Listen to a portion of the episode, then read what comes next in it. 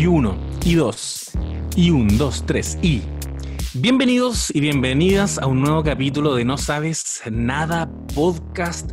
Por Dios, cuánto tiempo ha pasado, ha sido una eternidad. Recién le comentaba aquí a mi compañera que todavía no voy a presentar.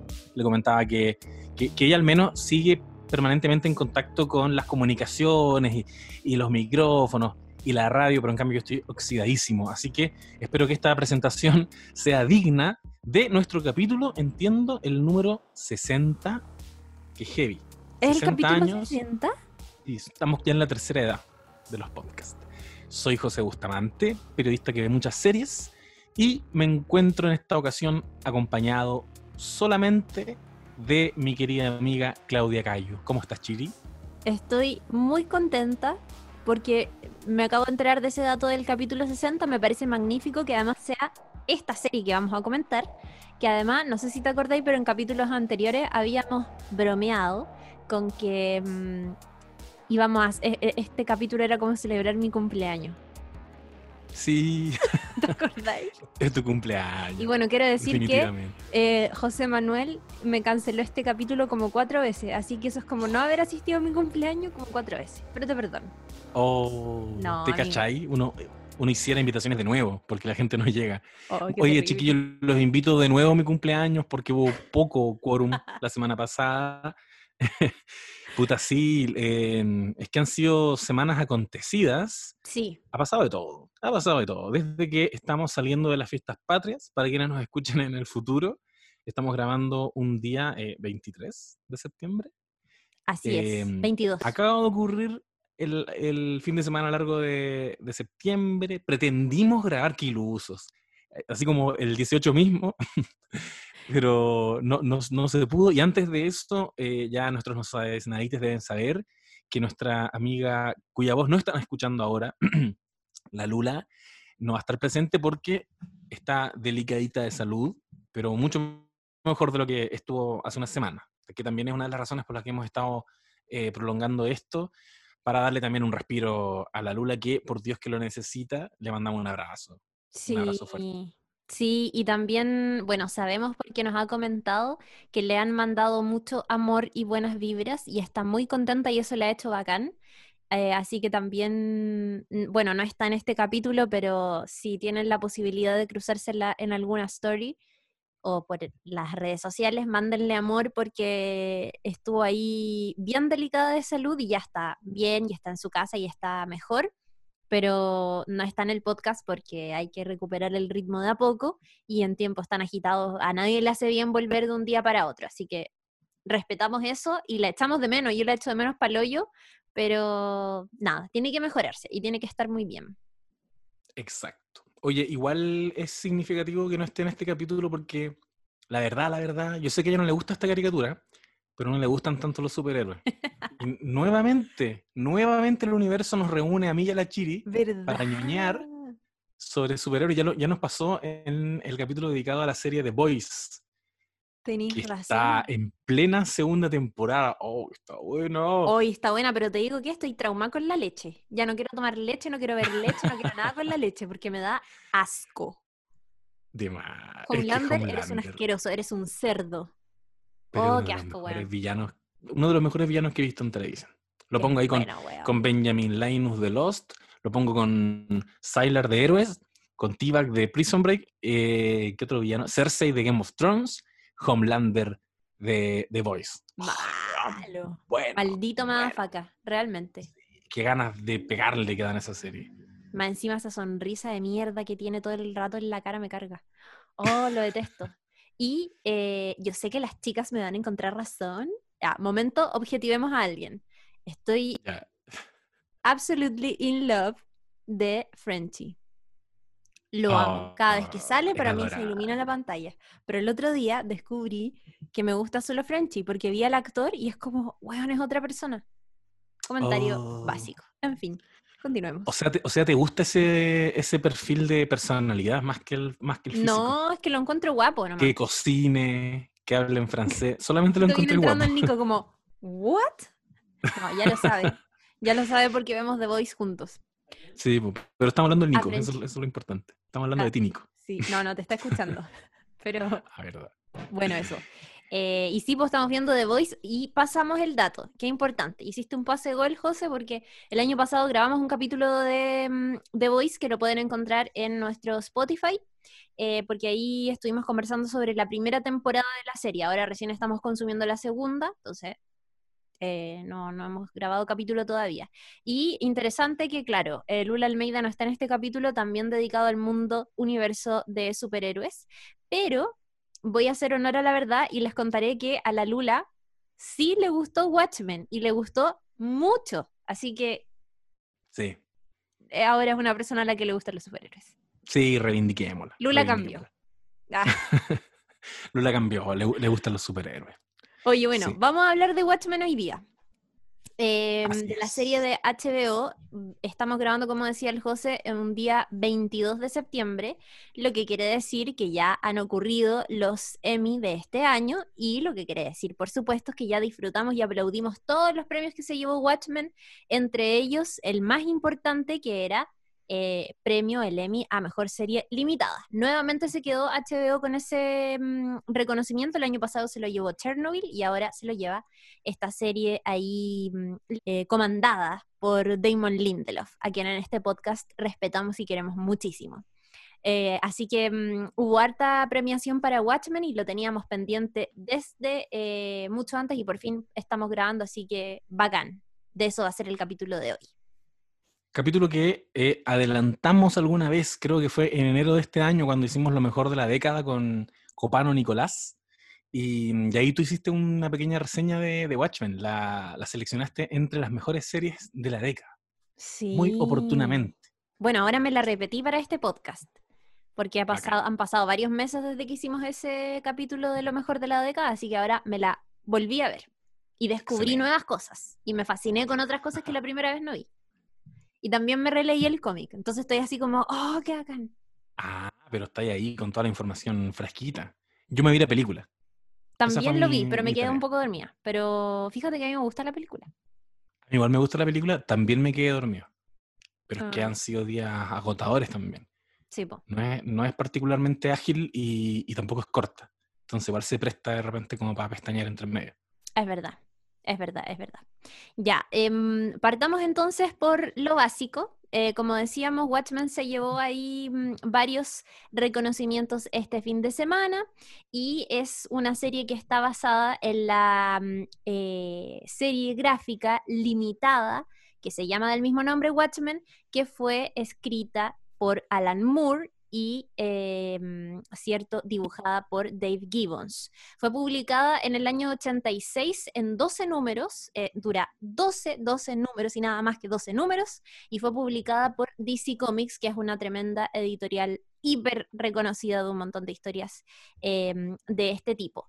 En el año 2009 se hizo la película de Watchmen, eh, que estuvo dirigida por eh, Zack Snyder, tremendo nombre, y estuvo ahí protagonizada por varios actores, entre ellos Billy Crudup, que este fin de semana también se llevó un Emmy por su papel en The Morning Show, otra serie que queremos comentar en este podcast probablemente muy pronto, quien interpreta a Doctor Manhattan, y también está ahí en esa misma película Jeffrey Dean Morgan, entre otros. Ya la película es del 2009, era la que estábamos hablando recién con el José. Está para los que quieran verla o revisarla, repetirla, o para quienes no la han visto todavía, está en Amazon Prime, por si acaso. Así que eh, vamos a hablar de aquello hoy día. Amigo, tú te vas a hacer la sinopsis. de la Yo voy a hacer la sinopsis. Así es. Pero eh, creo que antes de, de entrar así como de piquero a la sinopsis, quizás podríamos hablar de esto que estás adelantando, que es un poco el universo del que bebe Watchmen, ¿no? Un poco podría contar de qué va el, el cómic de Alan Sí. Moore. Es una buena idea porque para aquellos que necesitan refrescar la mente o para aquellos que quizás se están preguntando, que esta es una pregunta que nos hicieron bastante en nuestras redes sociales y también yo imagino que a ti algunos amigos, porque uno habla de, series con algunos conocidos, siempre eh, te preguntan como, oye, pero ¿puedo ver la serie sin haber leído el cómic o sin cachar como la historia original? Y la respuesta es que la serie efectivamente fue pensada para que pudiera ser vista por cualquier tipo de persona, es decir, los que conocen la historia original, pero también quienes no están tan enterados de eso. Mi recomendación personal y que mantengo eh, sobre todo después de haberme repetido de la serie, es que ojalá, ojalá, ojalá, ojalá puedan leerse el cómic o puedan al menos ver la película, porque eh, está todo conectado y ahí el José lo va a explicar más adelante, pero lo que cuenta la serie es una continuación de la historia original. Bueno, en honor a, te lo resumo así nomás, a quien queremos muchísimo de este lado. Qué grande. Hicimos un resumen en tiempo récord de Watchmen, la mm, historia original. ¿Ya? Lo voy a tratar de hacer lo más rápido, no voy a entrar en tantos detalles, pero voy a contar como ciertas cosas fundamentales para que más o menos tengamos ahí mm, eh, este, este asunto un poco fresco, ¿ya? A ver, eh, Watchmen nos cuenta varias cosas. Entre ellas es que en los años 40 aparecen los famosos eh, Minutemen, ya que ganan mucha popularidad, son personas comunes y corrientes como nosotros, pero que inspirados por otros superhéroes deciden disfrazarse y salir a combatir el crimen en sus ciudades. Duran un par de años, eh, se separan, pero sale una nueva generación años más tarde que ahora se llaman Watchmen.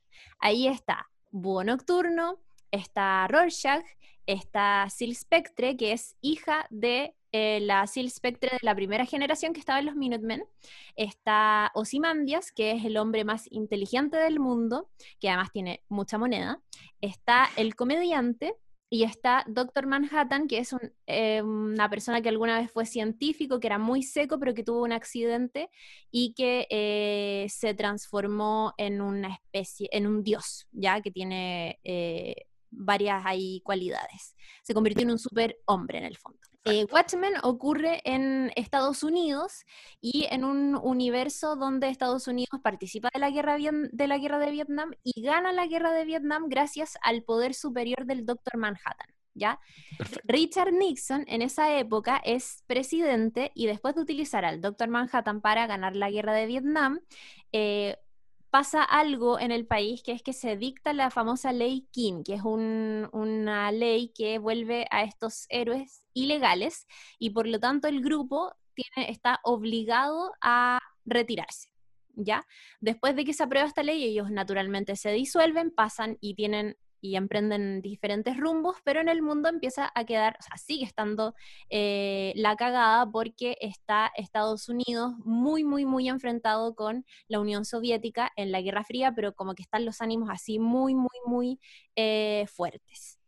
Y ahí pasa que Rorschach descubre que han asesinado al comediante y va donde el resto de sus compañeros a alertar que parece que, oye, cuídense porque eventualmente hay alguien aquí que los quiere matar. Pasan hartas cosas, entre medio eh, Doctor Manhattan se va a vivir a Marte porque lo acusan públicamente de... Em, pasarle radiación a, las personas que tenía cerca en su vida y él decide autoexiliarse, como que el mundo le empieza a tener mucho miedo y un poco como que se le culpa de este desastre y se le empieza a tener miedo a partir de eso, entonces él se va a Marte y entre medio en la Tierra, eh, Búho Nocturno y Sil Spectre vuelven ahí como a, a salir a las calles eh, inspirados por esta antigua experiencia que, tuvieron en Watchmen, como super, como vigilantes enmascarados que salían a combatir el crimen, Rorschach se va, mm, se lo toman preso por filo algo que no, voy a profundizar, y al final de eh, esta historia se descubre que Ozymandias, que en algún momento lo mencioné también, eh, que es el hombre más inteligente del mundo y que tiene mucho dinero, armó todo un plan siguiendo esta lógica la lógica de esta persona era, el mundo está enfrentado y están todos los ánimos muy terribles, pero yo voy a crear un desastre terrible de grandes proporciones que va a hacer que la humanidad deje de tenerse miedo entre sí y que se una para tenerle miedo a otra cosa que es externa y que es mucho más grave. Y lo que pasa al final de la historia es que él arma todo este plan para terminar con el conflicto existente y cae un calamar gigante en este planeta y mata a millones de personas. ¿Ya?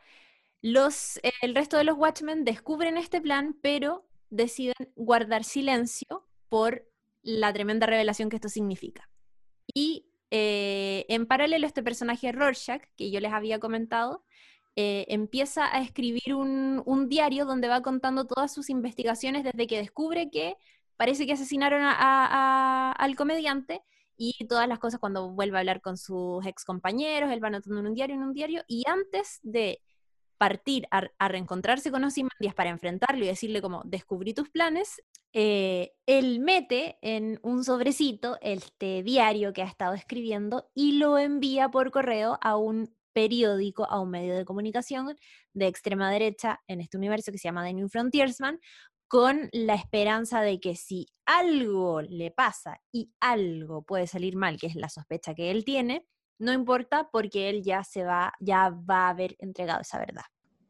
Rothschild es asesinado, eh, triunfa el plan de, de Ozymandias o Adrian Bate, su, verdadero nombre, y ahí termina la historia. Y es importante lo que tú señalas, que este diario de Rothschild, como su bitácora, donde él además de ir relatando cómo avanzaba su investigación, también volcaba toda su filosofía y su moral ultra conservadora, porque él era bastante facho, hay que decirlo, él, era medio white trash.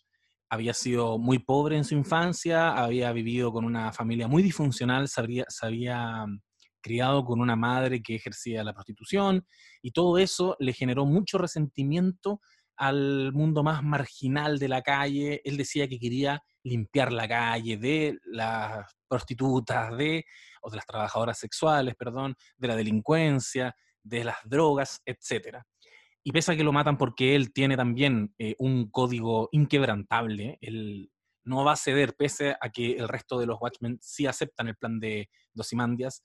Em, él dice, no, yo voy a irme, y en ese minuto el doctor Manhattan lo mata, pese a que lo matan, el diario trasciende y nos lleva a la actualidad, en este universo, en este nuevo escenario que se imaginó em, Damon Lindelof, nuestro querido Damoncito, en que se em, transcurre en una localidad llamada Tulsa, que nos dicen desde el comienzo que está teñida de tensiones raciales y un pasado muy violento asociado a esto desde la famosa, no, la, masacre de Tulsa de 1921, en que mataron a... Mm, el Ku Klux Klan mató a un montón de población negra de una localidad que era particularmente eh, conocida como el Black Wall Street, porque eran negros que vivían bien. Eran negros era, como una, era como una comunidad próspera donde había negocios, emprendimientos, etc. Y eso es un hecho histórico que ocurrió realmente, pero como muchas veces la historia es ingrata, eh, son episodios que se van borrando y que, pasan como, como ya, sí, eso pasó alguna vez, pero no sé qué. Es como acá pensaba yo la matanza de Santa María. Exacto. Ya que ocurrió hace mucho tiempo y fue una masacre, y con el tiempo parece que lo olvidamos, pero es un hecho súper histórico que habla mucho de quiénes somos hoy día y al igual que lo que pasa con esta masacre de Tulsa en Estados Unidos, todo está conectado y por algo los países son como son y por eso las sociedades tienen los problemas que tienen. Qué, qué, buen, qué buena acotación. Porque Watchmen vamos a ver más adelante que tiene que ver mucho con eso, con, con recuperar y, conservar la memoria histórica. Y probablemente por lo mismo eh, Damon Lindelof eligió este episodio que parece que ni los propios gringos lo tenían tan presente, pese a toda la coyuntura que hemos visto este año por el, asesinato de George Floyd, etc. Bueno, la serie fue el año pasado, en todo caso, se estrenó en octubre del 2019 y arranca con, el, con que nos muestran un poquito, hacen un raconto hacia esta masacre en Tulsa, nos muestran a un niño que no sabemos muy bien quién es, pero sabemos que sobrevive y a quien le dejan un letrero que dice Watch this boy, que vendría siendo cuiden a este niño, pero que también eh, dialoga con el nombre de la serie, por supuesto, Watchmen, y nos trae a un presente que poco se parece a ese universo que nosotros conocíamos de los años 80, en que había el bloque, estaba la Guerra Fría, bloque soviético eh, versus Estados Unidos. En el fondo, el plan de Osimandias es evitar una guerra nuclear, que era un temor real de aquella época. Ya lo dijo Jorge González, vivo con el miedo al dedo que alguna vez apretará el botón. O sea, hay que imaginarse lo que es vivir con que efectivamente si un día deciden apretar un botón, cagamos todos, eh, desaparece toda la, vida de este planeta, eso ya no existe. El plan de Osimandias era justamente lograr la paz mundial y vemos que se logró la paz mundial, pero no vio que habían conflictos y habían heridas dentro del propio Estados Unidos que no las ibas a, sanar eh, con este desastre que lo ocasiona. Entonces nos trae a un escenario en que, perfecto, no hay guerra fría, no hay dos bloques, pero sí hay eh, una permanente tensión racial.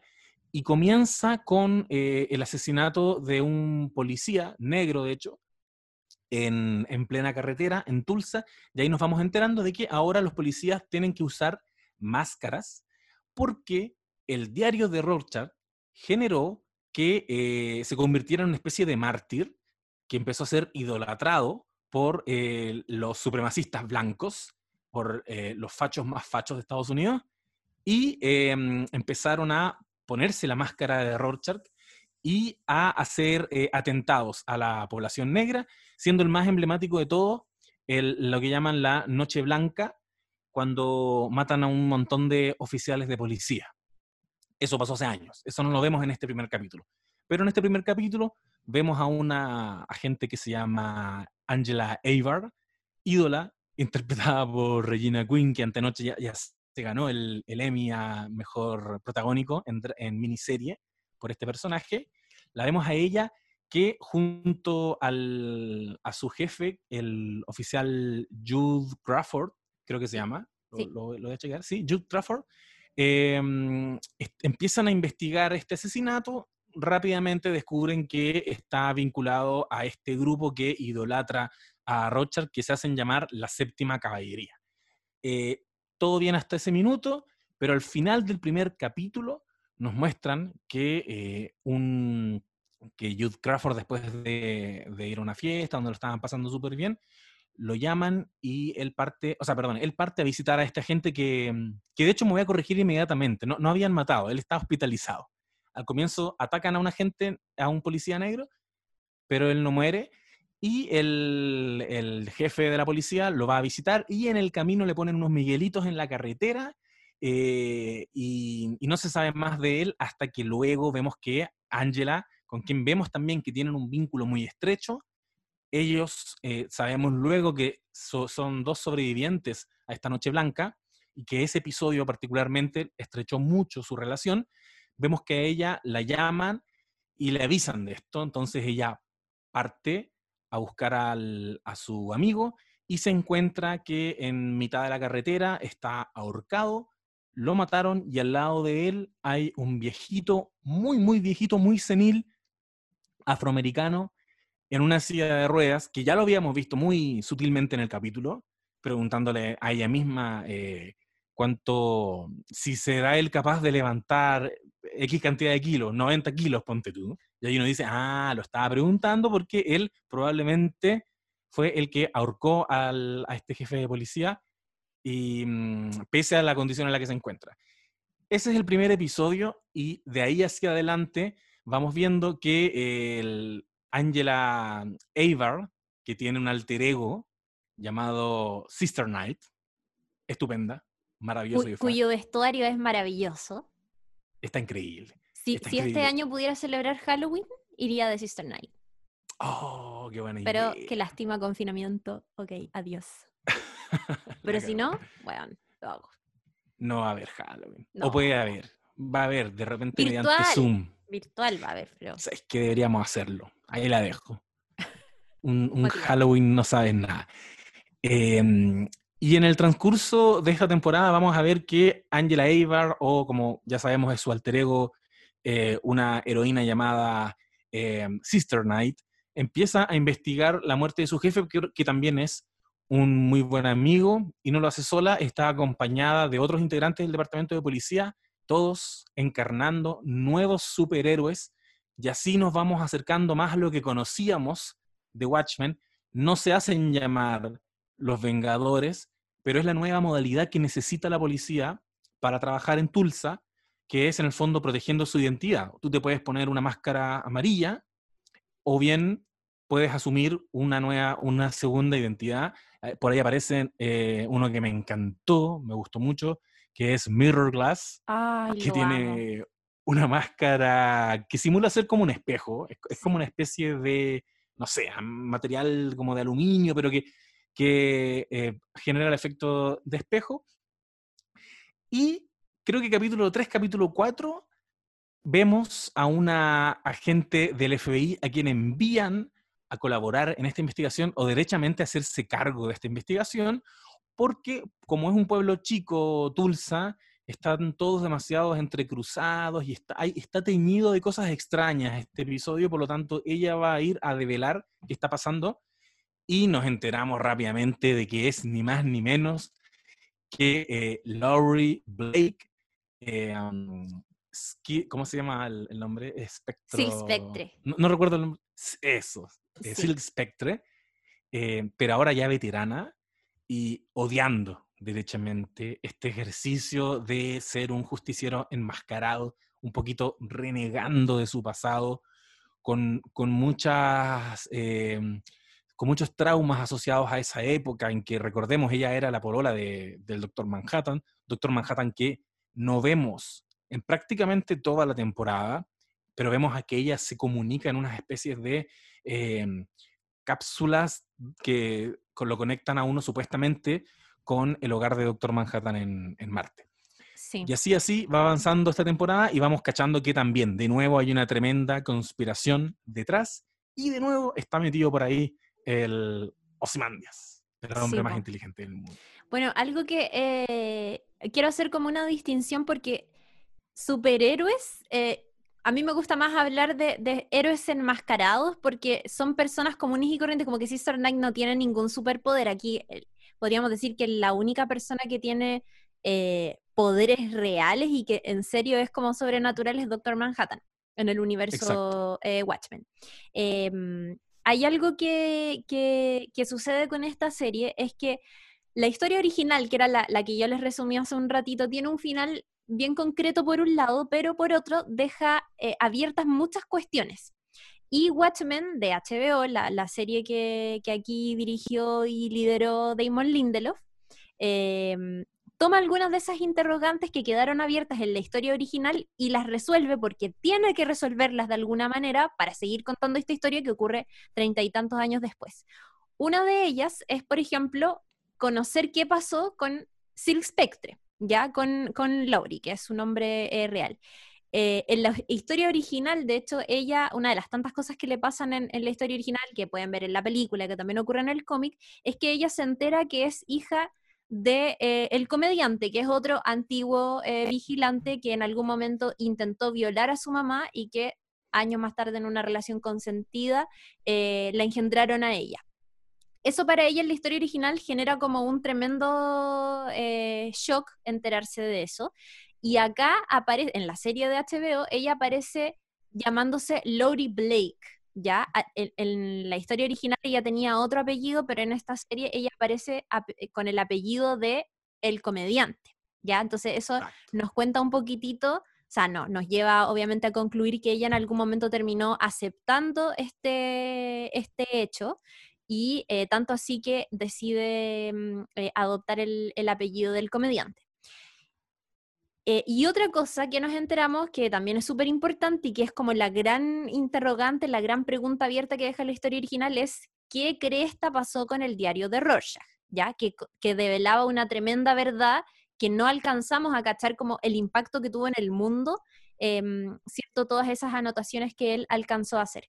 Em, y eh, todo este, bueno, este tipo de cosas se nos va revelando en la serie, pero además algo que hizo eh, la serie de Watchmen y que muy inteligentemente Damon Lindelof, yo creo que él tuvo algo que ver con esto ya derechamente o mm, bueno, en general creo que había gente muy talentosa que respetaba mucho la historia original y que le gustaba mucho la historia original, pero una de las tantas genialidades que tiene la historia de HBO es que crearon una cosa que se llama Pitipedia, ya que eh, en el cómic original si, uno lo, lee y lo revisa, están los capítulos y cada capítulo tiene em, podríamos decir como cosas extras, ya que son recortes de revistas, algunas entrevistas que le hacen a los personajes, eh, algunos extractos de algunos eh, libros y cosas por el estilo. Y como no, la serie no puede entregar eso porque es una serie de televisión, hizo un sitio web que es la famosa Pitipedia con los archivos del el agente Dale Pitty, que es un personaje que sale de hecho en la serie de Watchmen. Y lo que hace eh, esta Pitipedia es que te va complementando con información y con recortes de prensa, que son obviamente ficción también, eh, algunas de las cuestiones que te va contando la serie. Y una de ellas es que, por ejemplo, ahí nos enteramos de otras cosas como que eh, Adrian Bate, que es Osimandias, desapareció y que en la época en que se nos cuenta la serie, él no está, está totalmente desaparecido. Lo buscaron en algún momento, pero eh, fue declarado desaparecido en el año 2012, después de haber vendido sus empresas a la, la corporación de Lady True. Y otra de las cosas que habla la Pitipedia, pero que también vamos conociendo en la serie, habla sobre Rorschach y su diario que fue entregado en su momento a este periódico de ultraderecha de New Frontiersman. Y lo que conocemos a través de un memorándum que está un memorándum ficticio que está publicado en la Pitipedia es, eh, claro, conocer realmente los alcances que tuvieron estos escritos en la sociedad de aquella época cuando, se, cuando salió a la luz, digamos, y lo que dice dice la gente de Dale Pitti, que es este flacucho que acompaña a Lori Blake a Tulsa, eh, es que efectivamente eh, cuando el, diario de New Frontiersman publica esta cuestión, eh, grupos de extrema derecha se sienten súper identificados con lo que están ahí leyendo y lo plantean como una súper verdad. Pero al mismo tiempo, él dice que nunca se pudo comprobar de que aquellas páginas habían sido efectivamente escritas por Walter Kovacs, que era la identidad de Rorschach los de extrema derecha decidieron obviamente creer que así había sido, pese a que nunca pudo ser comprobado, y él eh, alerta entre, otras cosas que está inspirando a grupos de eh, supremacistas blancos que eh, buscan iniciar cierto, una guerra racial. también se, menciona, por ejemplo, esta serie ficticia que sale en, Watchmen de HBO, que es una serie, cierto, que, que, en algún momento ve Looking Glass, que se llama American Hero Story y eh, eh, Dale habla en la Pitipedia sobre esta serie y dice que convirtió a Rorschach eh, en un ícono conservador y al mismo tiempo libertario em, a partir de, todo el, impacto que tuvieron estas, estas palabras que escribió en su momento y que develaban toda la verdad también lo relaciona con el impacto que ha producido específicamente en este grupo de extrema derecha la séptima caballería eh, y lo cruza también con la desaparición de Adrian Bate. Y él dice, ya que conocimos la verdad de lo que hizo Adrian Bate, supuestamente, si ahora el gobierno renuncia a la búsqueda de esta persona que fue culpable de tamaño desastre, esto va a solo aumentar la rabia de estos grupos de extrema derecha y nos vamos a ver enfrentados a quizás qué tipo de cuestiones. Perfecto. Yo no revisé tampoco la, la Wikipedia, sabía de su existencia. Y es cierto, cuando uno lee el cómic, porque ese sí lo leí, lo tengo ahí guardadito en mi departamento, cuando uno lee el cómic, eh, tiene esta vocación media transmedia de ir mostrándote pedacitos de otras cosas. De partida, el, el, propio diario de Rockstar, pero también hay un personaje X que está leyendo un, un cómic dentro del cómic y uno puede acceder a lo que está ocurriendo en ese cómic. Esta es la, cabeza de Alan Moore brígida que, hace que estos textos vayan dialogando. Y obviamente que Damon Lindelof probablemente quiso rescatar eso mismo y, generó esta Pitipedia, que también em, es algo que él hizo en Lost. Recordemos que Damon Lindelof es uno de los que estuvieron detrás de Lost, siendo el showrunner J.J. Abrams hacia el final prácticamente Damon Lindelof y Carlton Cuse fueron quienes escribieron toda la historia.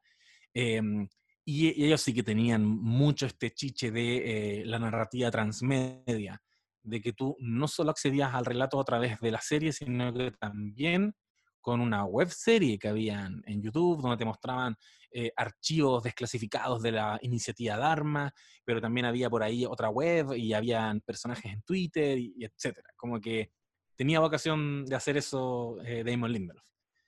Damon Lindelof, que también está detrás de The Leftovers, que es otra serie que, de alguna manera, bueno, y que está súper buena, que la hemos estado viendo estos días con las cabras, porque tenemos muchas ganas de próximamente comentarla en este podcast, que el año pasado quedó como la número uno de la década, según este ranking que hizo la Rolling Stone, y que tiene esta cosa que yo creo que la vemos especialmente en el capítulo 5 que es de, de Watchmen, que es el capítulo en que te muestran el backstory de Mirror Glass, porque en ese capítulo te, se meten a mostrarte cómo ocurrió este desastre en, en los años 80 con este calamar gigante que cayó en la ciudad y las consecuencias que dejó eso. Y vemos que uno de los personajes más relevantes de esta serie, Mirror Glass, es ni más ni menos que uno de esos daños colaterales de, de esta operación de, de y su existencia está muy teñida por, por, lo que le pasó en ese episodio, como lo hemos visto también en, en The Leftovers finalmente, porque The Leftovers tiene que ver mucho con eso cómo eh, la sociedad enfrenta, se sobrepone y trata de, de reconstruirse después de, de, un grupo de personas, desaparece un porcentaje de la población. Y te habla de ellos, pues de, de leftovers, de los que quedaron. Eh, siento que, que, esos momentos probablemente para mí en Watchmen son mis favoritos. Pareciera que, que lo que más le pega Damon Lindelof eh, y, y, tiene mucha pericia en eso, es narrarte emociones, psicología de, de los personajes, entenderlos muy bien. Todos los personajes son súper entrañables. Eh, no en desmedro de las escenas de acción que están súper buenas, ni nada por el estilo, pero, sí creo que, algo que me gustó, Caleta, es cuando eh, Damon Lindelof escarba y te muestra, por ejemplo, el pasado de Mirror Glass o, por ejemplo, eh, la masacre de Tulsa, eh, qué pasó con ese niño, que después también sabemos que es un, uno de los Minutemen. Se va a convertir en uno de los Minutemen. Sí. Bueno, a mí me encantó el capítulo, eh, no me acuerdo qué, qué, capítulo es, pero tú recién lo dijiste, el capítulo de Looking Glass. Eh, porque... Ah, yo dije otra que el Looking Glass. Yo sí, es que, es que creo que en algún momento la gente, Lori Blake le dice como Mirror Guy, como que parece que ella lo, lo, llama así. Pero, el buen del espejo. Sí, pero weón, es fantástico ese episodio porque yo también comparto eso que decías tú, que Damon Lindelof es una persona que es muy consciente de algo que yo siento que es un poco de perogrullo, pero que no toda la gente tiene tan interiorizado como esto es así que es las personas no son más que el resultado de sus propias experiencias y muchas de esas experiencias están profundamente atravesadas por las tragedias que vivimos como sociedad, ¿cachai? Entonces, eso ya pasa eh, de cierta manera con algunos personajes en Lost, pero pasa también con este rollo que tiene de Leftovers y está como concentrado de manera muy bacán en este personaje y en esta historia, porque en el fondo lo que sabemos y que conocemos de la historia original es esta tragedia, ¿cierto? Que, que, involucra a una weá sobrenatural. O sea, imagínense, es un calamar gigante, un monstruo que cayó sobre este mundo y que mató a miles de personas. Y eso ya lo vemos en la historia original, pero no conocemos las consecuencias y no conocemos una historia personal de aquello. Y acá, Exacto. uno de los personajes más importantes de la serie eh, nos sirve para, para, para contar y para acercarnos a ese episodio desde una historia personal, con las consecuencias eh, como súper concretas de lo que le pasó, por ejemplo, a las personas que estaban en Nueva York. Bueno, además yo encuentro que está fabulosamente interpretado y, y bueno, es, es, fantástico, como que el actor que lo interpreta de joven y todo lo que le pasa es no sé, lo, encontró, lo, encontré muy bueno, es uno de los capítulos que más me gustó. Y sabéis qué, ya ahora que hablaste de, de Damon Lindelof, eh, no sé si de Tinka, pero yo al menos quiero comentar la pasión que le puso esta persona a la serie de Watchmen y lo bien que entendió, que esto es algo que hemos hablado en innumerables ocasiones en este podcast, lo bien que entendió que los productos es mejor que sean buenos a que sean largos y sean Mahoma. Eh, algo que el José decía, weón, si de algo le sirvió Lost, no me acuerdo si lo dijiste en el podcast o lo conversamos alguna vez, pero era como, weón, si de algo le sirvió Lost a Damon Lindelof, es entender que no hay para qué dilatar una historia más allá de lo que tú la pensaste o más allá de lo que tú la... Quiere tu historia, apréciala y entiende que hay que terminarla cuando hay que terminarla. Algo que yo, eh, que, que, yo siento que entendió de manera magistral con The Leftovers, que no es una serie larga, que es una serie concreta, que tiene más de una temporada, sí, pero que cuenta una historia tan... Eh, que, que, se nota que él la tenía más o menos que estudió, weón, como que, que, que, se acercó a la filosofía, que se acercó a la, a la religión y a la humanidad como para poder contar una historia y es como, ya, esto es lo que voy a contar, estas van a ser las temporadas, no la voy a extender. Eh, Exacto. Que fue un consejo que le dio a Michael Schur. sí. ah, eso fue lo que había contado en el podcast, ¿verdad? Eso era.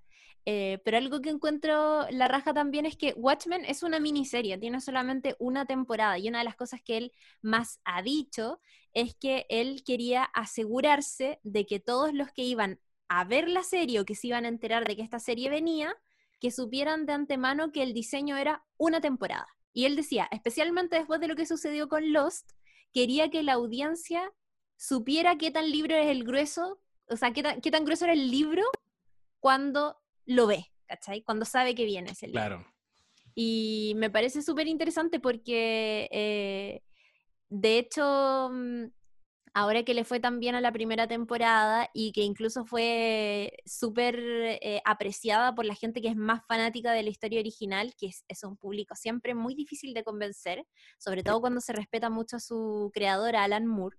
Eh, obvio que la, la idea de una segunda temporada salió rápidamente, pero él decía, no, esta historia fue pensada para una temporada, no tengo motivos para extenderla y siento que todo lo que se quería contar está, concluyó bien y de hecho, qué gran final, no hay para qué seguir eh, dilatando, dilatando una cosa. Eh, pero Exacto. Yo, en algún momento perdí un poquito la señal, espero que no, no se haya notado, pero, pero bueno. No se notó. inestable. Sí, pero, pero, te, pero te escuché perfectamente. Y, y, eso es algo que me encanta de Damon Lindelof, que, que, que hay algo también de, de, pasión y de mucho amor a este cómic. Se nota. Y qué, qué, qué, valentía de adaptarlo, porque ya sabemos que Alan Moore, que es un personaje del que quizás hablemos más adelante un, un ratito, es un personaje bien particular. Eh, a mí me encanta, pero no es particularmente simpático y él ha rechazado todas las adaptaciones, que bueno, en este minuto son dos, la, película y la serie. Eh, qué difícil hacerse cargo de la serie de, de Watchmen y eh, qué, no sé, qué coraje de construir una propia historia, jugártela con tu propia mirada del universo de, de Watchmen. Decir qué es lo que vino después de, de, esta, de este cómic Mm, y, toma esta decisión de, de, partida basarse en lo que ocurre en el cómic, que es eh, este desastre que está marcado por el calamar que cae en la ciudad, a diferencia de la película que, que le cambió el, el, final a la historia, y que Alan Moore eh, odió. Alan Moore pidió explícitamente que no pusieran su nombre en los créditos. Mm. si uno la empieza a ver, ve que dice basado en la novela eh, ilustrada por Dave Gibbons, no aparece Alan Moore en ningún lado, no le interesa. Creo que ahí como que cortó relaciones con DC, no estoy ni ahí con ustedes. Y viene Damon Lindelof y dice, bueno, vamos a hacer una serie para HBO de esto mismo. Y, mm, y me gusta cómo empieza esta serie y de, de, de, entrada hemos dicho que siempre primer capítulo, idealmente las primeras escenas te marcan el tono de toda la serie. Al tiro te dice que esto es muy poco Watchmen, o al menos no esperes no esperes que vas a ver Watchmen. No hay nada, nada que te haga pensar. Lo único que aparece relacionado con el universo de Watchmen son las máscaras de, de Roger que la, utiliza la séptima caballería, pero eh, te habla de, otros temas. Te habla de la masacre de Tulsa, te muestra eh, personajes nuevos. Yo estaba medio perdido al comienzo, no entendía si, si estos personajes existían en el universo de Watchmen como la Sister Night o, o el mismo eh, Mirror Glass que estábamos comentando recién, si existían, y claro, pues no, no, existían, son nuevos superhéroes que te evocan un poco a personajes que existieron en, en, en, el universo de Watchmen. Por ejemplo, Mirror Glass yo creo que a todos nos recordó un poquito a Rothschild, siendo que está en la vereda contraria de la séptima caballería, tiene algo en su personalidad, el hecho de tener como esta máscara que cubre toda su cabeza. Rothschild eh, de alguna manera igual te reflejaba, reflejaba tus miedos en este test de Rothschild que se movía en la cara. Mm. Él también trata de hacer algo parecido con este espejo, o sea, con, este, con esta máscara que es como un espejo. Y hacia adelante empieza como a teñirse de Watchmen, la serie. Y se disfruta caleta cuando la estáis viendo, porque de pronto aparece esta detective, la zorra, vieja crack. Eh, no, no, tengo en este minuto el nombre de la actriz, después lo podemos decir, pero ídola, ídola, una, una vieja dura que le, compro todo, que odia a los superhéroes y de, y de repente te la presentan sentada en su departamento. Eh, es muy buena la presentación que hacen porque muestran un póster que tiene ella en, en, la pared con los personajes de Watchmen y donde va el rostro de Silk Spectre está su cara. Como e, el encuadre genera eso. Y ya la habíamos visto que había sacado un, un dildo con la forma de un pene azul gigante. Entonces uno ya decía, ah, puede, que eso le, traiga, le, evoque a algún personaje azul. Y te dicen, bueno, ella es ni más ni menos que eh, Sil Specter y se hace la zorra, porque es como que una de las integrantes de Watchmen entra en escena justamente para eh, desacreditar esta tendencia que tienen en ese pueblucho de Tulsa de disfrazarse de, enmascarados. Eh, después de que te la presentaron igual con una cierta épica. O sea, ya dijimos que Sister Night nos encanta, pero de repente llega una, una vieja guardia de los, de los héroes enmascarados y le dice como, oye, qué, qué weá, qué, qué ridículo, sácate esa guapa. No, no, pienso cuando le dice a, a Mirror Glass que mm, eh, no pretendas que la gente no, no, utilice tu máscara como un espejo si, si la tenés puesta, ¿cachai? Y como que se saca un poco la mugre entre medio de los dientes, como que le, le pone, aterriza, le quita epicidad al, al rollo de los héroes, un personaje que fue tan importante en el pasado, y así también hay una trama que no la hemos comentado tanto, pero hay un personaje que al comienzo nos cuesta identificar quién es, que es eh, interpretado por Jeremy Irons. Sí. Eh, no se hace tan evidente al tiro, no. que, que es... Eh, Eh, Yo creo a Adrian Bale. propósito. Sí. Ah, a propósito, sí, sí, sí, Sí. Intencionalmente. Y creo que por lo mismo. Porque si no, sería como tirarlo todo a la parrilla del capítulo 1. Sí, va a estar Ozymandias. Sí, va a estar Silk Spectre. Va a estar Doctor Manhattan. Como que eh, Damon Lindelof barrió con todos ellos. Y está este viejo extraño, medio aristócrata, pero como en un contexto medio medieval. eh, ¿Dónde está? ¿Dónde está? ¿Quién es? Exacto. ¿Quiénes son esos que Clones. tienen al lado? Porque tiene clones. Esta persona no está en la clones. Tierra. ¿O dónde chucha está? ¿Es un sueño? ¿Quién es? Qué chucha. Es muy Y interesante. esta- esa trama va avanzando absolutamente independiente de todo lo que ocurre en, en Tulsa. Y de pronto, claro, cachamos porque él firma una carta y ahí recién firma como Adrian Bate y se pone el traje de, de Ozymandias y va a cazar. Eh, pero aún así todavía no entendemos muy bien qué rollo él. Y nos explican más adelante que después de todo el episodio que ocurrió eh, al final de, de lo que nos cuenta el cómic, el doctor Manhattan encerró a Adrian Bate, lo, lo aisló en un planeta que él mismo creó, que le llama Europa, creo, ¿no? Sí. algo- el, el nombre del planeta es como Europa, una cosa así. Se lo describe el doctor Manhattan en una reunión que tiene con Adrian Bate, le dice, mira, este es un lugar soñado, donde tú puedes tener lo que quieras, y este buen le dice, ya, bacán, llévame para allá. Pero a cambio el doctor Manhattan le pide que él le facilite una tecnología, porque recordemos que Adrian Bate es el tipo más inteligente del mundo, le facilita una tecnología que le va a permitir mm, como voluntariamente resetear su cerebro, eh, borrar su memoria y no saber que él mismo es el doctor Manhattan. Ya Y volverse más humano al final. O sea, vol- volver a, a vivir como humano, sin saber que es Doctor Manhattan, lucir como una persona común y corriente.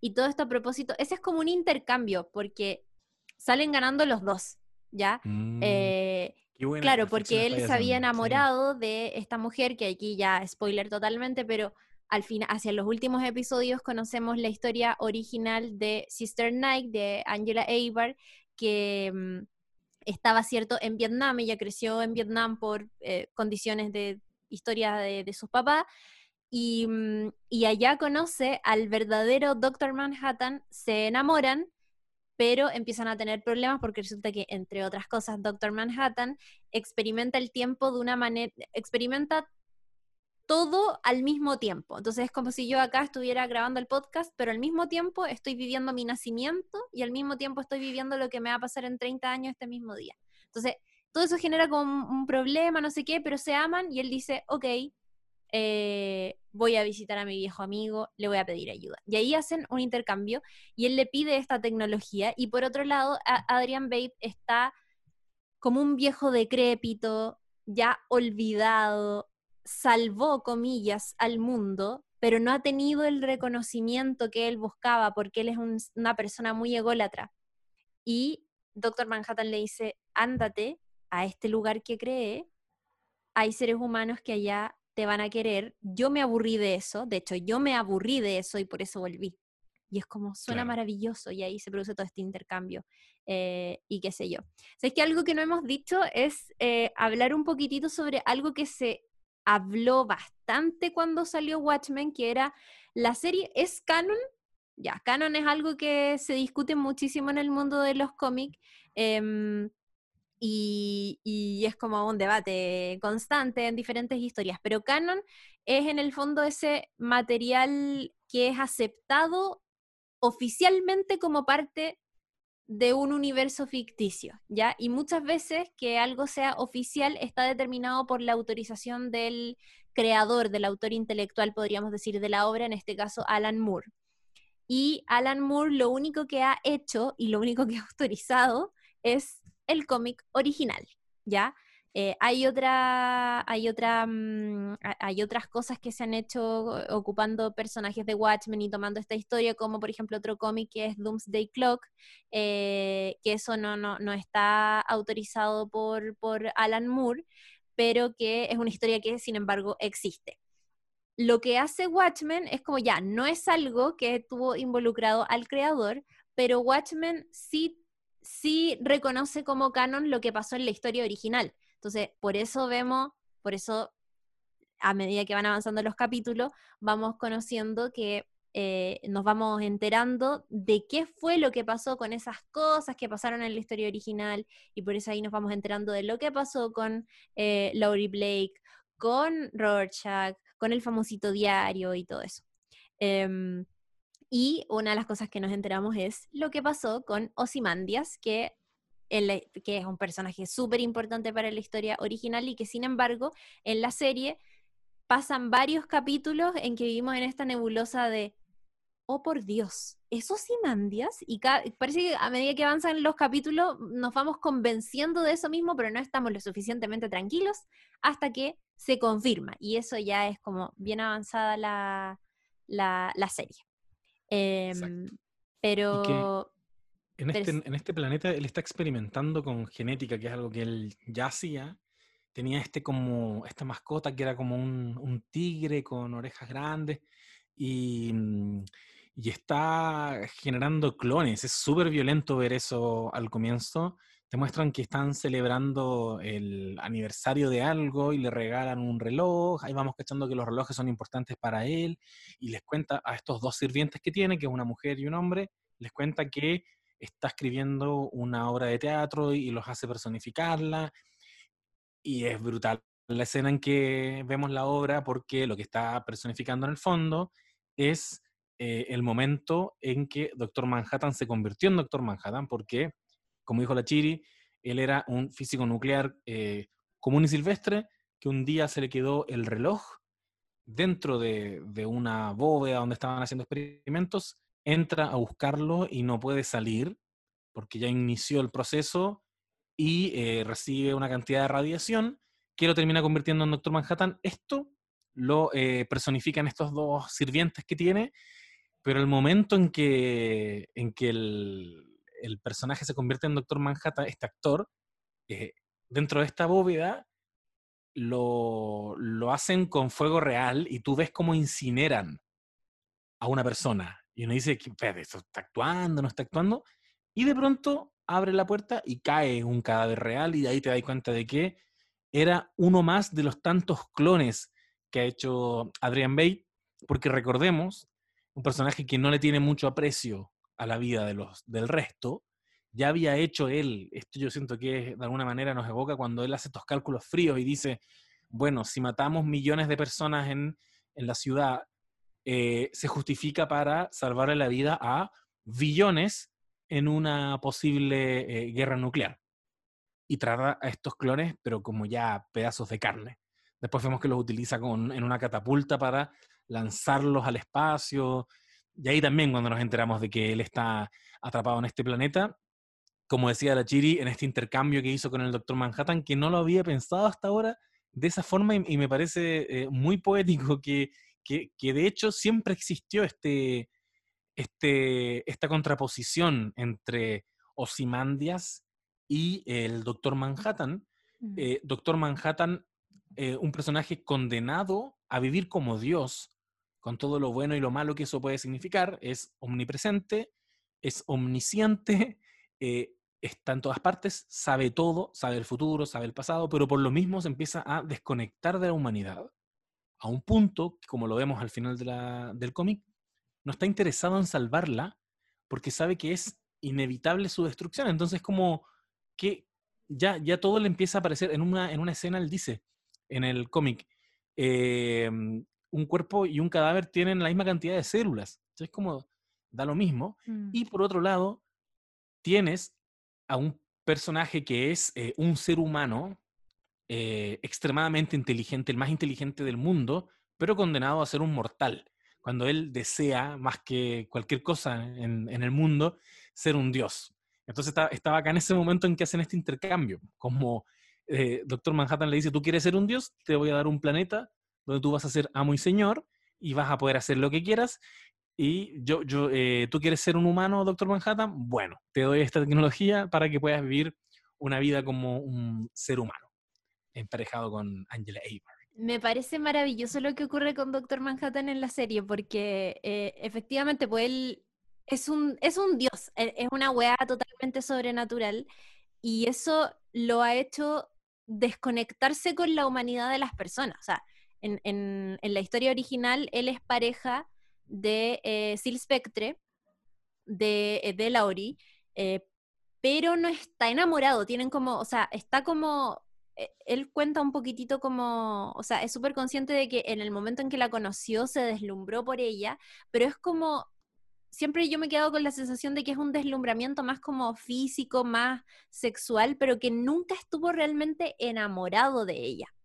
y lo que ocurre en la serie es que él se enamora de Angela Abar, y por amor decide transformarse en, en, volver a ser humano en el fondo, y solo como ser humano puede experimentar el amor. Así que Dios, Dios no, no sabe de amor. Dios, no sabe de amor. Como que gran lección, Dios no tiene idea de amor. El amor solo es experimentado por seres terrenales y humanos que aman realmente.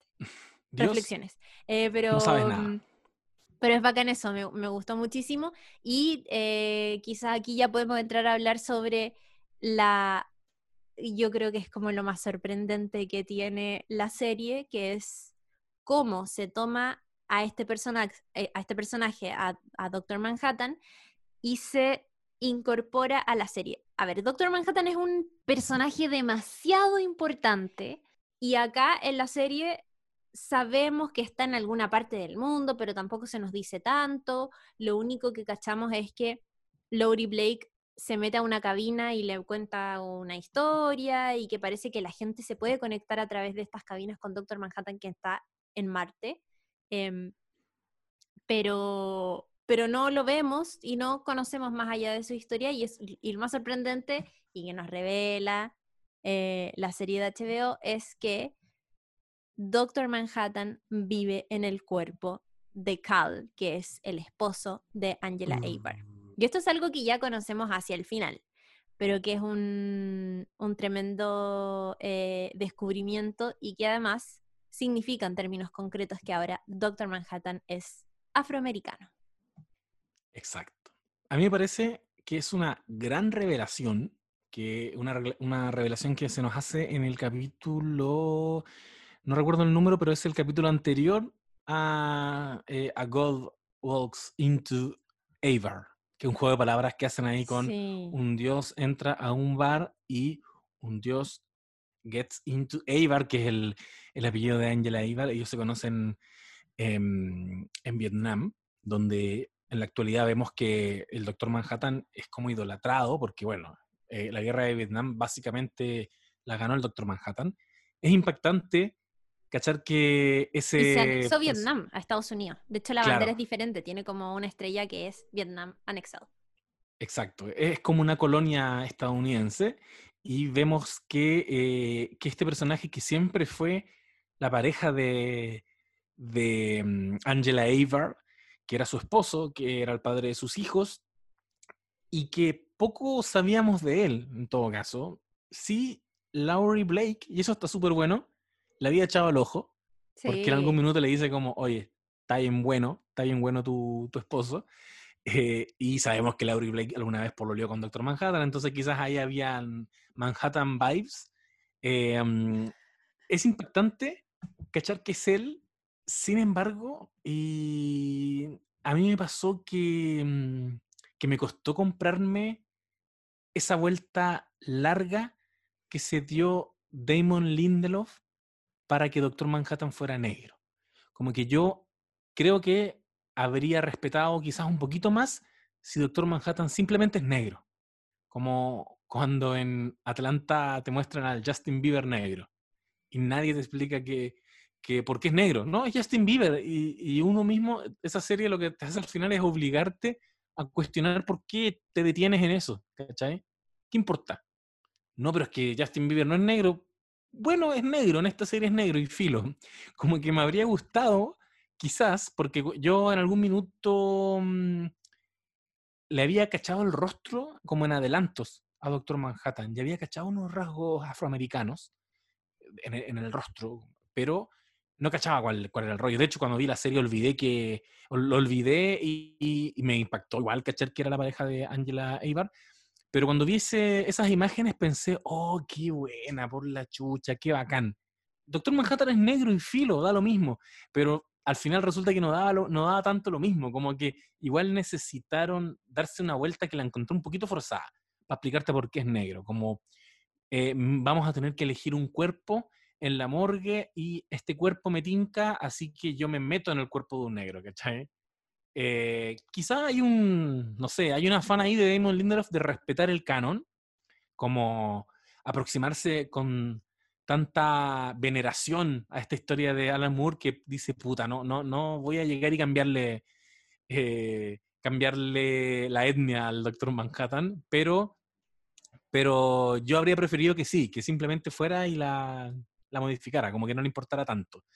Pero, mm, pero no, está esta explicación que me, que no sé, me, me recuerda como cuando los fans de James Bond se quejaban porque Idris Elba podía ser Mm. James Bond y te decían como, pero es que en el libro no es negro James Bond, ¿cachai? Y, y yo me acuerdo que esa polémica, puta, es como de cuando yo estaba estudiando en la U. Yo no estaba tan deconstruido como estoy ahora, por supuesto. Y probablemente pensaba como, oye, sí, igual raro What que... Sí, ¿por qué, por qué es negro? Y ahora con puta uno lo mira en, en retrospectiva ya más viejo y dice, da lo mismo, ¿cachai? No, no debería haber sido tema. Oye, pero, Pero, no, más allá de eso, pero no caché lo que... O sea, en el fondo, ¿te pareció que la vuelta rara que se dieron era eh, toda esta historia de cuando van a la morgue y Angela elige justo el cuerpo de un afroamericano? ¿Eso, ¿A eso te referías? eh, como que, claro, te lo justifican en la trama y, y eso está bien. Sabemos que para que haya una sorpresa, eh, como la, la- la revelación de la pareja de Angela Ibar era Doctor Manhattan, puta, sí, pues, necesitáis saber por qué es él eh, este personaje afroamericano que estamos viendo. Pero yo me voy un poco más atrás, como a la decisión de teñir de reivindicaciones esta serie, de que Ah, eh, las entiendo, mujeres la lleven, ¿cachai? Como que eso tampoco es, es accidental, de que todos los personajes femeninos son terribles, brígidos y bacanes, de que, de que había personajes, héroes negros, la raja, partiendo por Angela Ibar, y también una revelación que nos hace la serie, que es que el Justicia Encapuchada, a diferencia de lo que se pensaba, también era negro. Como que en esa línea yo habría, pucha, yo habría dicho, si quieres hacer a Doctor Manhattan negro, simplemente muéstralo como un actor negro que siempre fue así. ¿Cachai? No, no que, que, que necesites explicarlo mediante este momento en la morgue. ¿Cachai? Como que en la trama necesita, no sé si me explico, como que para la trama necesitas que él vaya a la morgue, como que ya como está construida la serie, sí, porque ya viste a la pareja de, Angela Ivar y ya viste que era negro. Pero, mm, pero yo habría, no habría hecho esa, no, no, habría puesto ese puente como, no sé, yo simplemente lo habría hecho negro, sin ninguna explicación. No sé si me se entiende mi punto. Sí, pero es que había que darle un cuerpo a esa persona. Sí, pues. O sea, en el fondo lo que te están diciendo en esa escena es que el Doctor Manhattan no era negro en los años 80. ¿Cachai que nunca te muestra Sí, pero si no era negro, po. Claro, pero ahí, ahí, en ese momento yo habría dicho, no, siempre fue negro, filo. ¿Cachai? Pero es que no, po. Porque no era negro. O sea, no entiendo. Ya, pero filo. O sea, tenían que, tenían que justificarlo de alguna manera porque, weón, era más blanco que la chucha. Como que. En el, en el cómic. Sí, po. Sí, po. Sí, sí, no, sí, te cacho, pero, pero es que yo encuentro que hay, hay, una osadía que yo respeto cuando te cambian ese tipo de rasgos y filo y no te lo explican. Como la, la cagada que quedó cuando J.K. Rowling dijo que Hermione Granger era negra.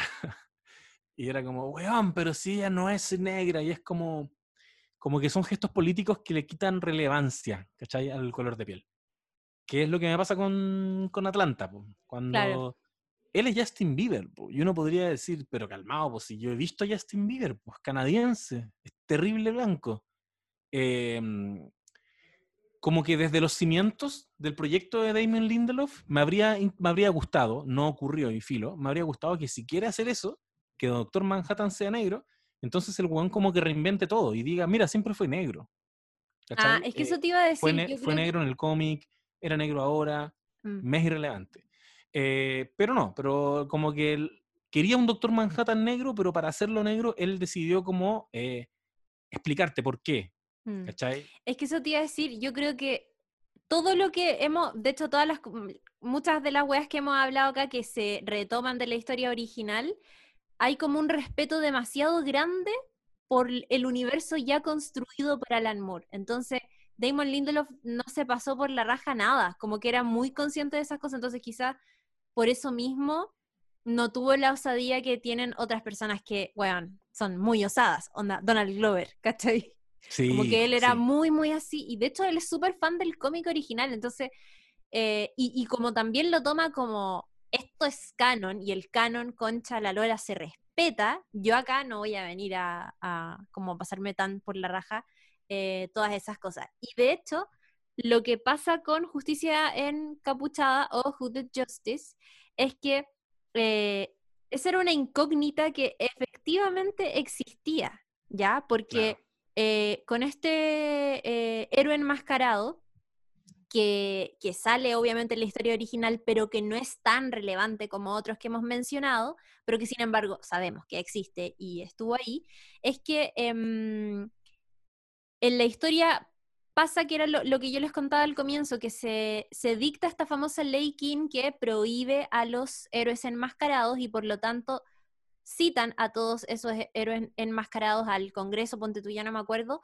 a, a, declarar o a una corte a declarar y a revelar sus identidades para que el FBI pueda tener un registro de todos ellos. Y muchos de ellos asisten y revelan sus identidades, pero Hooded Justice es uno de los que no asiste a revelar su identidad y no solo no asiste, sino que desaparece de la faz de la Tierra. ¿ya? Ah. Eh, y nunca nadie sabe de aquello. Y lo que sale en el cómic, en estos pasajes que son como entre capítulos, que son recortes de diarios y cosas por el estilo, es que eh, se especula sobre lo que pasó con esta persona y por ahí se habla de un crimen y de una persona que coincide mucho con eh, Judith Justice y que probablemente esa persona y ese cuerpo que encontraron, ese hombre, era justicia encapuchada y por eso nunca más lo vimos y desapareció de la, de la faz de la Tierra. Pero eso en el cómic nunca está confirmado, sino que queda como en el terreno de la mera especulación. Y lo que hace Damon Lindelof es como, ya, esa historia que conocimos en el cómic efectivamente era una mera especulación, porque la historia real de Who Did Justice es esta, y es lo que nos cuenta ahí. Y me parece que calza súper bien porque, eh, bueno, no solamente hay como una cosa de época, sino que la historia que se le inventa a Will Reeves, en este caso, que es la verdadera eh, identidad según la serie de este héroe enmascarado, es que lo hace calzar con la historia de Angela Eibart y que al mismo tiempo lo hace calzar con la historia de, mm, de los Minutemen y con lo que pasa con el correr del tiempo. Eh, ese eh, capítulo, que es el capítulo This Extraordinary Being, que es el capítulo número, a ver, 1, 2, 3, 4, 5, es el capítulo 6. Eh, se ganó, se llevó el reconocimiento el fin de semana por mejor guion en, en, una, en una miniserie que es justamente el capítulo en que se nos revela toda la historia de Judith Justice por primera vez ya en, en, como este, este universo y conocemos que ese héroe enmascarado que fue que existía en la historia original pero que no era tan relevante, en verdad es súper relevante para la historia que te estamos contando ahora. Y ahí vemos cómo eh, se conectan todas esas cosas.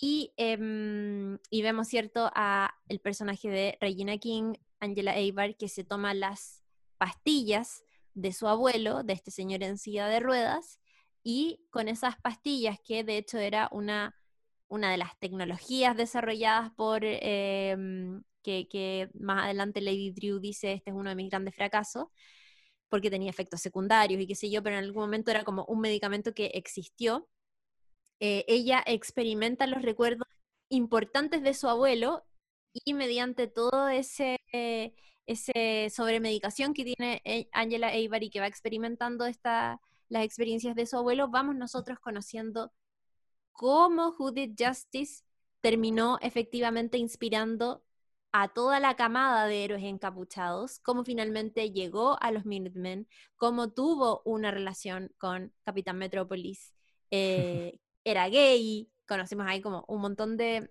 detalles que van, que se van tejiendo con la historia que cuenta la serie, pero que además se van tejiendo muy bien y que calzan con lo que nosotros ya conocíamos de la historia original. Eh, y ese capítulo es maravilloso, muy, muy, muy lindo, todo en blanco y negro y reconocido. Es, maravilloso y, y, está tan bien puesto todo. El, ahí cachamos que, claro, como decías tú, Justicia Encapuchada era Will, que es este niño negro que sobrevivió a la masacre de, Tulsa, que creció para entrar a la policía, para descubrir que existía todo un movimiento supremacista blanco al interior que se hacía llamar Cíclope.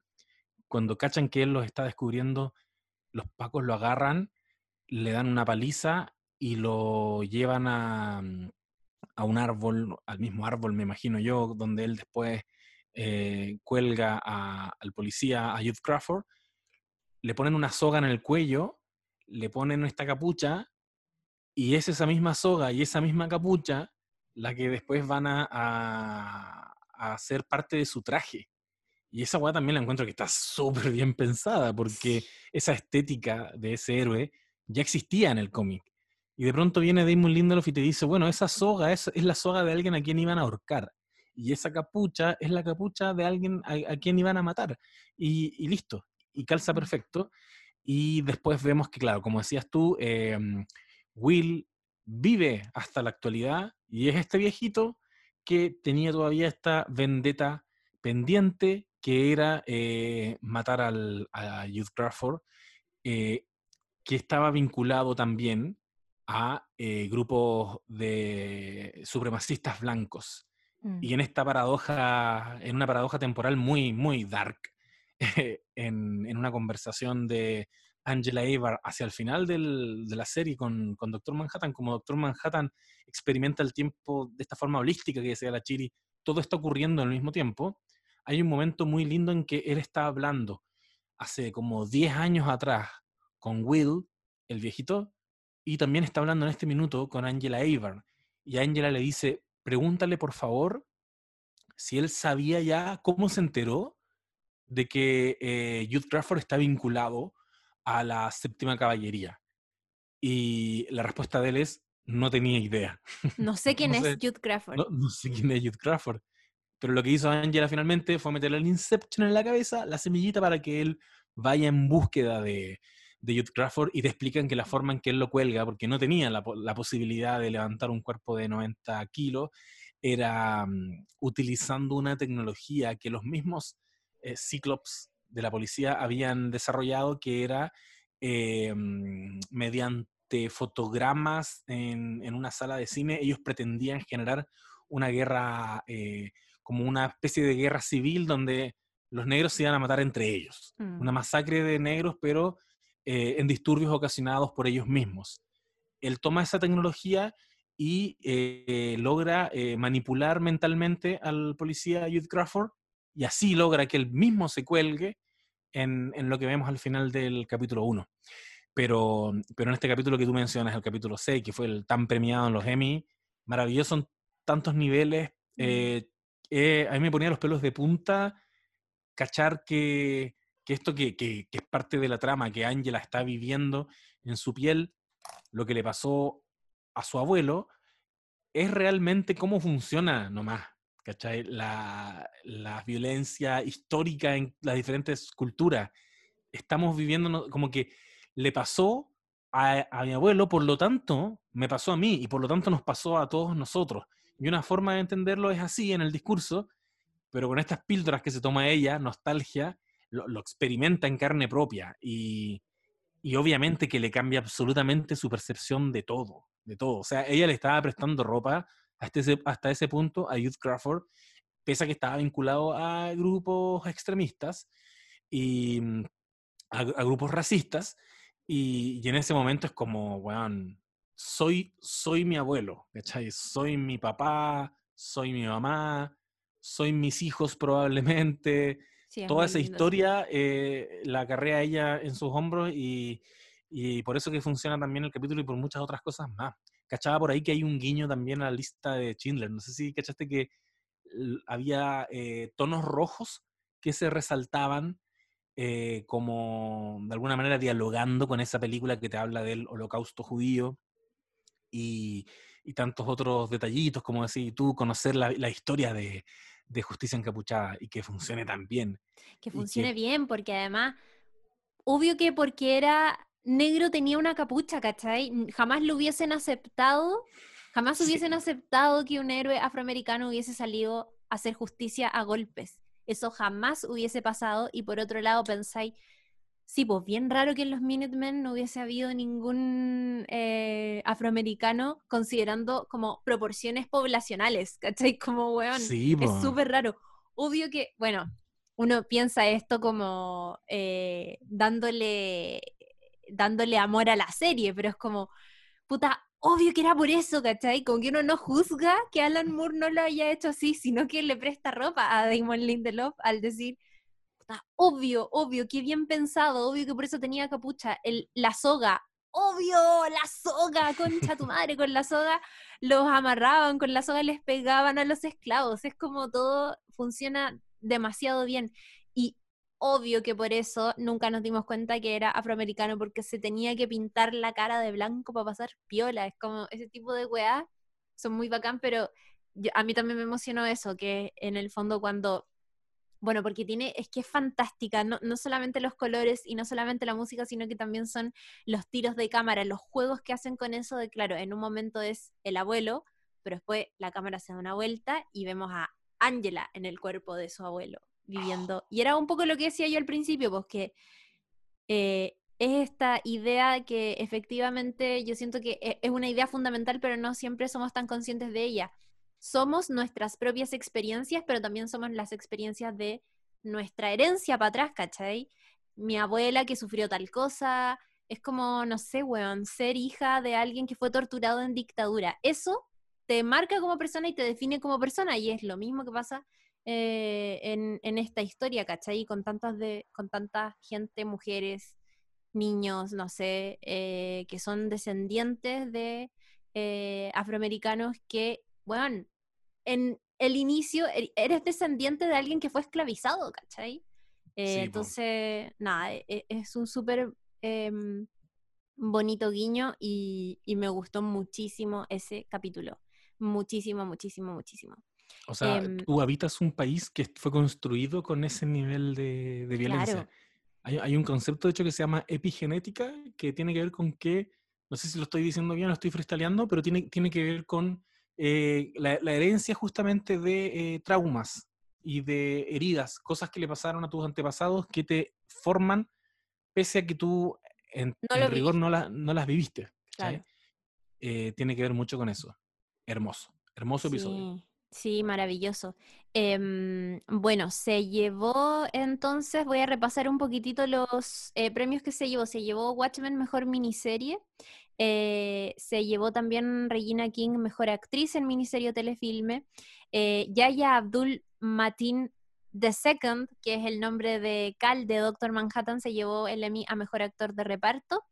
Eh, y también se llevaron aquí Mejor Guión para, este capítulo que se llama This Extraordinary Being. Cacha que eh, Yaya Abdul Matin II, que es el, el Doctor Manhattan, el esposo de Angela, no sabía cuando fue fichado para la serie que iba a interpretar a Doctor Manhattan. De hecho, el bueno empezó a ah. rodar y llevaba como tres capítulos y Damon Lindelof lo llama, hey tú, ven a mi oficina, conversemos.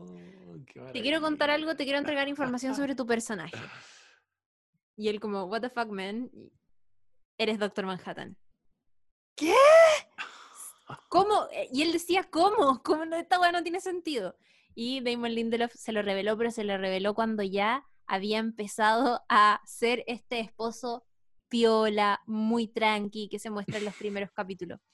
Eh, y nada, me me da, mucha risa porque obvio que se puso muy conocido, o sea, se puso muy feliz, pero, pero claro, él no tenía idea, no tenía idea. Y una de las cosas que me llamó la atención, que no sé si tú te fijaste, eh, pero la manera de hablar de Doctor Manhattan es un tema y, y la manera de hablar que tiene el personaje en la serie es muy parecida a la manera de hablar que tiene el personaje en la película de Zack Snyder del 2009, donde está interpretado por Billy Crudup. Eh, ¿No encontraste que hablaban parecido? Como que, como que si hubiesen, ya. Le preguntaron si es que se había inspirado en la película o si había visto la película. Y él dice que sí, que cuando salió la vio, pero que para preparar este personaje no la, no, no la revisó nuevamente y él dice que volvió a los cómics, que miró estos patrones de habla y que además empezó a pensar en otras personas muy inteligentes que conocía. Entonces pensaba en mm. Steve Jobs, pensaba en, no sé, un montón de gente como inteligente y maestra que hay en el mundo y hizo una mezcla a partir de eso, pero yo pensaba, mm, claramente te inspiraste en lo que ya hizo Billy Crudup en la película porque te sale muy parecido, es como que hiciste el mismo ejercicio y terminaste hablando igual. Le sale idéntico, sí. Sí, le sale muy Qué bacán que Damon Lindelof no le haya contado porque de hecho el personaje no lo sabe tampoco. Entonces como que actualmente es clave que, que no se vea influenciado por el hecho de que en algún minuto vamos a revelar que eres Doctor Manhattan el actor y el personaje no tienen ni idea. No tienen ni idea. Oye, una cosa que eh, se, comentó también mucho a partir de la buena crítica que tuvo la serie, pero además, bueno, porque se volvió a ver muchísimo luego de lo que pasó recientemente en Estados Unidos con el asesinato a manos de la policía de George Floyd, que desató una oleada de protestas en diferentes ciudades. Eh, se volvió a hablar mucho de Watchmen y era como, vean esta serie, hoy es el momento, véanla, véanla, véanla, véanla, véanla. Este es nuestro país y esta, y qué excelente producto para conectar, no sé, una ficción de héroes con lo que pasa en el mundo real. Entonces se volvió a hablar mucho de eso y ahora que se llevó todos los premios, estaban todos como, uff, ¿y qué dirá Alan Moore ahora? Que que es como Alan Moore, que es el creador de esta historia. Él es un inglés, tiene hoy en día un poquito más de 60 años y es uno de los mejores, normalmente se habla de él como uno de los mejores autores de eh, historias de cómic en, en, el mundo, en la historia. eh, escribió eh, Before Vendetta, From Hell, eh, The League of Extraordinary Gentlemen, Watchmen, entre otros. Y él, como decía el José al comienzo, siempre se ha negado a participar de las adaptaciones de sus historias en el mundo del cine. ¿Ya? y, normalmente da entrevistas y siempre es súper duro para hablar, como que siempre se tira cuñas muy duras, pero eh, me llama la atención que revisando entrevistas, él no es un ser él no es un ser extraño como yo pensaba que era y tampoco es tan pesado como se lee en sus cuñas. Tiene una genialidad muy particular para decir las cosas. Que solo creo tienen que ver con una persona que está muy segura de lo que está diciendo. No estoy diciendo que él esté en lo correcto con las decisiones que toma, no necesariamente, pero sí él está muy convencido de que sus decisiones son las correctas, entonces las expresa con mucha naturalidad y pese a que a veces suenan duras, no, no, mm, no es que las esté diciendo de manera pesada. Eh, pero, por ejemplo, para la película que hizo Zack Snyder el 2009, donde se respetó, pero que hay hasta planos que son como, como onda, weón, están en el cómic está eh, puesto en cámara con seres humanos. Y, una de las cosas que, dijo Alan Moore en su momento es que el guion efectivamente era súper parecido a lo que él había hecho en, el cómic, pero que em, él, él siempre ha estado muy convencido de que su historia es un cómic, que no es una teleserie, no es eh, un, libro, es un cómic, no es una película, es un cómic, entiendan esa wea. Y él es como súper de respetar los formatos. Y él defiende Caleta la idea de que eh, hay cosas que solo son posibles de significar en un cómic y que no es lo mismo llevarla a otro medio. Eh, y él dice como las cosas que hicimos en Watchmen en el papel podrían ser francamente eh, horribles, sensacionalistas, desagradables y, quedan, pero quedan en el papel de esa manera. Y es muy diferente si queremos poner esas cuestiones en pantalla. No se va a leer el mensaje de la misma manera. ¿Cachai? Y él es como súper eh, respetuoso de ese tipo de cosas. Y efectivamente para Watchmen no quiso salir en los créditos y eh, le dijo a la producción que es como, quieren poner los títulos a alguien de la historia original, pongan a Dave Gibbons y denle todas mis como, eh, en el fondo, mm, reconocimiento, réditos a la gente que, al, resto de mis compañeros, porque yo no voy a ser parte de esto.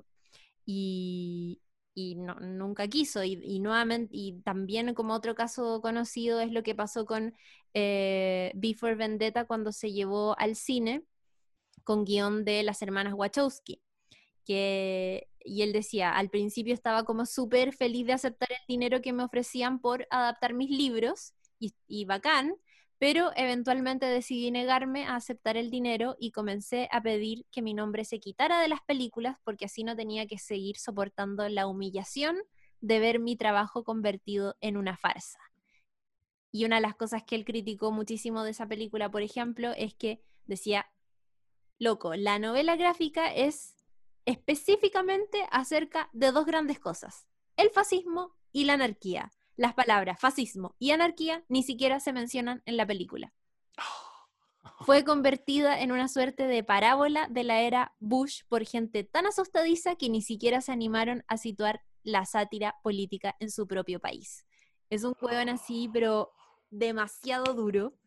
Y ahora todos como, ah, ya, pero ¿qué dirás ahora de esta gran adaptación que hizo Damon Lindelof para la tele? Y era como, no se ha pronunciado y, no lo va a hacer y sigue manteniendo que lo único que él ha escrito es Watchmen, los 12 números originales, y no Before Watchmen, y no participo de la película, y no de la serie, y es como, no me interesa. Mi historia es un cómic, no la adapten, o si la adapten, whatever, háganlo, pero a mí no me metan en esas cosas. Ganas de saber qué piensa de la serie eh, Alan Moore, porque igual Damon Lindelof se la jugó, o sea, Damon Lindelof lo desafía un poco igual al, teñirla de esta tensión racial. Sí, pues. Y lo que decía, y tú, eh, ¿qué pasó, amigo Alan Moore, que no había ningún héroe negro? y viene Lindelof y, remedia de alguna manera eso. Eh, ¿Qué pensará Alan Moore al respecto? Será como, mira, ¿sabéis que tenéis razón? En los 80 las prioridades eran otras.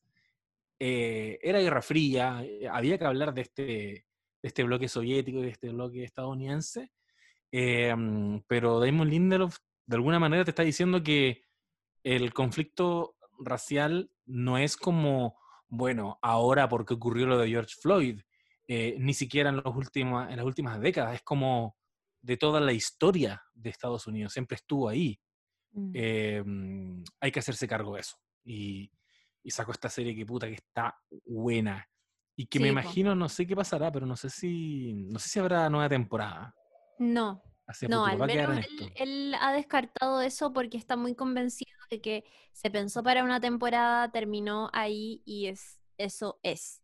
Eh, como decíamos anteriormente, él aprendió súper bien la lección de, de, no alargar un producto más allá de lo que fue pensado originalmente y, extendió este universo, lo trajo a la actualidad, planteó una resignificación de un montón de cuestiones eh, y se la jugó con contar la continuidad de muchos de los hechos originales de la historia principal, pero ya resolvió muchísimas cosas y eh, por el momento no, no tiene pensado hacer algo más. Es que otra cosa que me parece interesante decir es que siento que él también era muy consciente de que esta serie iba a salir en un mundo donde hay internet y donde existen weas como Reddit y donde existen un fandom que tiene la posibilidad de ser muy activo al criticar un producto que tiene que ver con algo que le gusta mucho. Eh, y por eso también decidió atar la mayor cantidad de, cabos en, esta historia y por eso parece que todo está tan bien pensado y tan justificado y por eso hizo la pitipidia y por eso hizo como un montón de cuestiones, pero siento que él era muy consciente de eso, no así, eh, pensaba yo, los eh, showrunners de Game of Thrones, que, ah, ¿cachai? Como diferencias alguien que es, es muy consciente que esta serie se está viendo en tiempos donde existe Internet y alguien que mm, parece que no es tan consciente de esto y parece que no, no cacha, pues no cacha que la gente es súper activista con los productos que le gustan. No sé, esa sensación me quedó. Qué, qué, qué, gran fracaso ese final de serie. Hay varios capítulos de este podcast dedicados a eso, si quieren revisarlos. Hay personas que están, están escuchándolos, nos comentaban por ahí en redes sociales.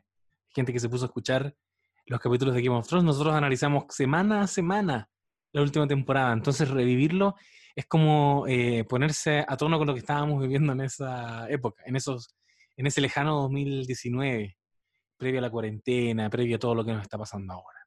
Es verdad, es verdad. Em, yo creo que ya vamos como en condiciones de, ir cerrando este capítulo, no sé si estás de acuerdo. Sí, nos falta hablar del final antes de, ah, despedir el capítulo, que el final es, es como, o sea, ¿sabéis que menos mal que yo no he visto la escena final convertida en GIF? Porque, alto spoiler, hablando de spoiler, no sé si cachaste el otro día cuando presentaron a los nominados a Mejor Actor de Reparto, mostraron a, mm, al, a Cal, que estaba nominado por, eh, por el papel eh, de Doctor Manhattan, a Yaya Abdul Matin II, y lo mostraron con una escena de la serie donde se veía que él era Doctor Manhattan, y yo pensaba, manso, spoiler, oh. concha la lora, pero qué ridícula estas personas que revelaron revelaron la importancia de su personaje. ¿Por qué hicieron eso? Bueno. Para yo, de hecho yo estaba, estaba muy cuidadoso en el, en el Twitter de No Sabes Nada de utilizar una imagen donde no se viera que es Doctor Manhattan, porque es, es como la, la gran revelación de la serie. Sí, hay que, hay que cuidarse, hay que cuidar ese tipo de cosas. Y hay otros medios que también, como en tiempo real, diciendo, bueno, eh, ganó este actor por... Ah, y te ponen la foto de Doctor Manhattan. Qué ridículo. Mala onda, pues mala onda, mala onda. La serie salió hace un año ya, pero igual, es una demasiada gran revelación, siento. Em, bueno, el final es que. Eh, Ay, no sé desde qué momento contar. Ya, deja pensar, porque también, como te estaba tirando la pelota a ti. Eh, no entramos de que hay como una. A ver, cuando Angela conoce a, em, a Doctor Manhattan en Vietnam y tienen esta cena eh, inicial donde él le dice, mañana vas a cenar conmigo, ya lo sé porque vivo varios momentos al mismo tiempo, etc. Em, le dice que van a estar juntos eh, por varios años y que sin embargo su historia de amor se va a acabar con una tragedia. Mm. Eh, y ahí vamos conociendo que entre medio él decide eh, volver a vivir como humano con esta tecnología que le proporcionó Adrian Bate. Eh, y entonces, y por tanto vive los años siguientes siendo Cal y siendo completamente ignorante de, de su condición real de Doctor Manhattan y de todas las posibilidades que tiene como este Dios que es. Em, sin embargo, al final de la serie pasa que este grupo, la séptima caballería, está eh, a punto de ejecutar su, plan maestro, que es raptar a, Cal, porque ya se sabe que él es Doctor Manhattan, para eh, traspasar esos poderes y ocuparlos para hacer como esta justicia racial y equilibrar un poco las aguas, porque en el contexto de, Watchmen, la serie, pasa que el presidente Robert Redford inició una serie de reparaciones para las personas que han sido víctimas de problemas raciales en Estados Unidos y más particularmente en Tulsa. Bueno, ahí, ahí pega por eh, la masacre de Tulsa, que tiene como un montón de em, reparaciones del Estado. Y los blancos, por supuesto, que están muy enojados con eso y quieren iniciar, son supremacistas blancos, o sea, quieren iniciar como esta justicia racial para que, para en el fondo seguir dominando el mundo actual. Y para eso quieren arrebatarle los poderes a Doctor Manhattan y traspasarlos a otra persona que es eh, el senador, el senador King. Eh, y en, la, en, los momentos finales vemos entonces que, eh, ya voy a hacer como un resumen rápido, pero lo llegan a, buscar, a, tomar de, mm, de rehén. Eh, entre medio, Angela se da cuenta poquito antes que ella fue la que implantó la idea en su abuelo mediante Doctor Manhattan y que por eso él fue en el presente a asesinar a Jude Crawford. Y eh, lo que vemos al final de la serie, que también se nos planta desde el inicio, es como que los huevos están presentes en todo. La primera vez que vemos a Angela Eibar está rompiendo unos huevos porque está enseñándole a los niños de la clase de su hijo que eh, cómo hacer pasteles, algo así, porque ella eh, tiene una pastelería. Después más adelante volvemos, como que los huevos siempre están muy presentes, hay una pareja, que es la pareja que visita Lady Drew, ellos tienen como una granja y hay huevos y qué sé yo. Y eh, una de las cosas que ella conversa en la primera cita con Doctor Manhattan es como, ya, a ver, cuéntame de tus poderes. Ah, ya, pero y ella muy como distante, muy... Eh, sorpréndeme porque no te creo nada, chanta de chantas. Y él eh, le, le muestra un huevo, ¿cierto? Así como para demostrarle, demostrarle que efectivamente sí que tiene la posibilidad de crear como vida. Eh, y se, se tiran la talla un poquitito como, ah, entonces podéis traspasar tus poderes a un huevo y entonces si yo me como ese huevo, ¿qué onda? ¿Voy a ser tú? Y dice como, técnicamente sí.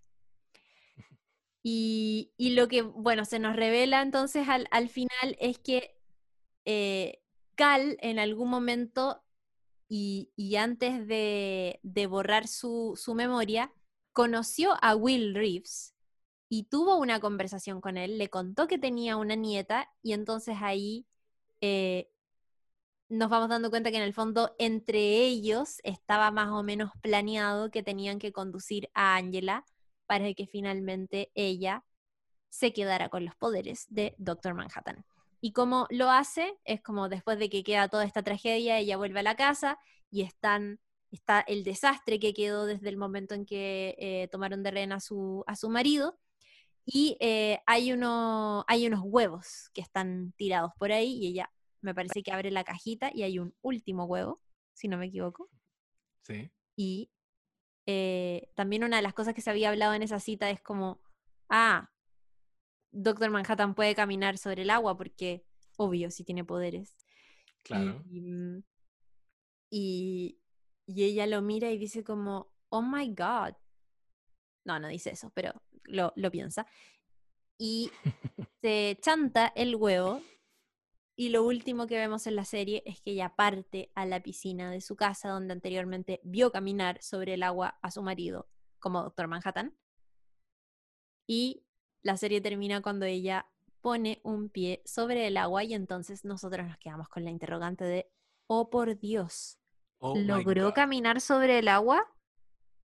Oh por Dios, oh por Dios, oh por Dios. Nunca lo sabremos. Nunca lo sabremos, pero sabremos Damon. Lindelof está convencido de que, obvio, que ella se quedó con los poderes. Sí. Y ahora Doctor Manhattan es mujer. Oh Y ahora Doctor Manhattan God. es mujer, negra, todas las minorías oprimidas encarnadas en el nuevo Doctor Manhattan. Em, gran final y, y gran serie. Aunque que- quiero decir sí que, como lo dije en algún minuto en este podcast, los mejores momentos para mí, bueno, son estos capítulos que ya mencionamos, el, el capítulo cuando Angela se toma las píldoras nostalgia y, y vive en carne propia la experiencia de su abuelo, o por ejemplo el capítulo cuando nos muestran la, la vida, el backstory de Mirror Glass, cuando la serie se pone como ya, ya superhéroes, como estamos viviendo de nuevo una clásica historia de superhéroes donde hay un, un tipo villano más clásico que es este congresista que quiere absorber los poderes del Doctor Manhattan y, y vuelve, de hecho, en algún minuto Ozymandias también. Eh, hay, hay momentos que me hacen pensar, mira, creo que Damon Lindelof le pega más a lo otro, como que le pega más a la Ah. emoción, o, o no, como, como el- me acordé de, de las escenas Kumas al final de Lost, cuando se enfrentan eh, John Locke y Jack en, en la isla que se está hundiendo y como todo muy post-apocalíptico y escena de acción, y es como, mira, me gustaba más Lost cuando, Lost, Lost cuando era una historia de, de personajes. Eh, me pasó un poquito eso, como, como que igual ahí sentí como, "Mm, no es el mejor momento de la serie. Como por ejemplo cuando vuelve eh, Blake a esta escena final de clímax y, y en pleno en, en pleno intercambio, eh, o sea, est- está quedando la cagada, pero ella tiene, se da un momento para hablar con eh, Angela, que la ve ahí sentada, y, y luego también tiene como una pequeña interacción con, eh, perdón, es al revés, vuelve, llega Angela a, a esta escena y está Laurie, que la tenían de rehén, y como que eh, interactúan y luego ella también interactúa con Mirror Glass, que le, comenta que, eh, que, bueno, que se infiltró en la séptima caballería. Muy anticlímax. Eh, me gustó la serie, pero creo que en los momentos más como de acción, para mí al menos, como que guateaba un poquito. Era como, me, me interesa más lo otro. Parece que Damon Lindelof le pega a, a los personajes, a esta construcción de psicología de los personajes, backstory y todo eso. Algo que sí me gustó, eso sí, de, la, de los momentos eh, más tensos o las cosas de acciones que están súper bien acompañadas por la música de Trent Reznor, que es eh, fundador de Nine Inch Nails y un tremendo músico que puso ahí a disposición todo su talento para hacer la música de esta serie que está loco. Impactantemente buena. Y yo solo tengo aplausos para esta persona porque realmente está bacán. Y sabéis qué? Busquen la música en, en Spotify porque está a la raja, de verdad. De Sí. hecho, ganaron un Emmy también por, por la banda sonora de, de Watchmen, con Atticus Ross. Perfecto. Sí. Seco. Y, mm, oye, a propósito de los Emmy, eh, ¿qué te pareció? ¿Quedaste conforme? ¿Qué, qué, qué tal? Tú estuviste haciendo un- una transmisión. Sí, hice una transmisión y en general me gustaron. Creo que la gran sorpresa y con lo que quedé más peinada para atrás fue con la, el reconocimiento que se llevó Zendaya como mejor actriz en, en serie dramática. No pensaba que iba a ser para ella, pensaba y estaba más o menos convencida de que se lo iba a llevar Laura, Li- Laura Linney Mm, por Ozark, pero fue buenísimo y fue entretenido. Me gustó muchísimo que se lo llevara Succession. Tú sabes que yo soy ahí full camiseteada por esta serie. Eh, creo que efectivamente es la mejor de las que estaban nominadas, pese a que a mí me gusta muchísimo The Crown y pese a que encuentro que la tercera temporada está muy, muy, muy, muy, muy, muy buena. Em, así que en general saco, saco buenas cuentas, me, me quedé bastante conforme. Quiero ver muchísimo ahora Cheats Creek, eso sí, porque no la he visto todavía. eh, y y la, la tenía ahí como súper pendiente y siempre decía, la voy a ver, la voy a ver, pero como no está disponible en ninguna plataforma, no, no había tenido, no tenía la chance todavía de, de revisarla, pero seguro que la, la voy a revisar ahora. Sí, ahora la pega es ver Cheats Creek, qué onda que se llevó todo lo- Todo. todos los premios en los que estaba nominada, se los llevó todos. No Eh, todos me- los que estaban nominados, pero los de comedia, los importantes, se los llevó. Ah, se los llevó todos. Claro, a lo- los cuatro, las cuatro categorías de actor y mejor comedia, eso cerradísimo para Cheats Creek. Qué locura. Y yo ya empecé a ver Succession. eh, después lo podemos comentar. Está buena. Está buena, pero, pero me genera un poco de distancia. Lo, he dicho en Twitter. eh, parece que, que me tengo que poner en un mood nuevo. No estoy en el mood apropiado. Como el año pasado traté de ver Watchmen y justo estábamos en el, estallido social estaba como muy anti-Utah y me empiezan a mostrar la historia de los pobres pacos que son atacados por la séptima caballería y fue como, oh, no voy a poder empatizar con estos pacos culeados. Y la, y la dejé ahí. Y, y ahora cuando la vi este 2020, ya con un poquito de distancia, la pude disfrutar mucho más. Eh, me pasó que no, no esperaba ver una historia de esta gente tan poderosa teniendo problemas. Eh, entonces como que me estoy encajando todavía. Pero el capítulo 3, ponte tú, me gustó caleta. Se manda dos capítulos enteros, muy presentación de la familia, Sí. pero el capítulo 3 ya te los muestra desenvolviéndose en esta empresa y alrededor de ellos hay gente mucho más razonable y parece que en ese contraste como que disfruto más. Es como, Sí. ah, ya, mira, ya, ya, empiezo a empatizar. Pero bueno, a futuro podríamos hablar de Succession. Y en relación a los Emmy, eh, puta, yo, yo sigo indignado con este ninguneo histórico a Better Call Saul. Eh, está muy buena, y especialmente la temporada que pasó, está pero es que de un nivel brutal. Tiene, tiene unos capítulos que son arte. está Te muy, muy, muy creo, bueno. Te creo, Y, amigo. mm, y La voy a retomar por ti, la voy a retomar por ti, para que te podamos apuesto que el próximo año, como viene la última temporada, se va a llevar todo. Va a ser como ya, lo que le pasó un poco a Cheats Creek. Una Claro. vez que terminó, se llevó todo. Yo tengo las fichas puestas por, por eso. Ojalá, po, ojalá. Merece su reconocimiento también. Sí, Sí. sí. Oye, solo para ir terminando, quería destacar algo que también me dejó, pero. ¡Oh! Canchata madre. eh, con el final de Watchmen, es la canción final que suena, que es eh, I'm the Walrus de los Beatles. Mm, eh, y que, que tiene ahí, obviamente, también representa un juego de palabras, porque entre las cosas que dice la canción es I'm the Eggman, Eggman, you know, las últimas cosas que sucedieron, eh, que además es una canción que está, que tiene como punto de partida eh, el libro Alicia a través del espejo de Lewis Carroll, que su título en inglés es Alice Through the Looking Glass, que también es un uh, guiño y es uh. como, ¡oh, por Dios, por Dios, por Dios, por Dios, por Dios!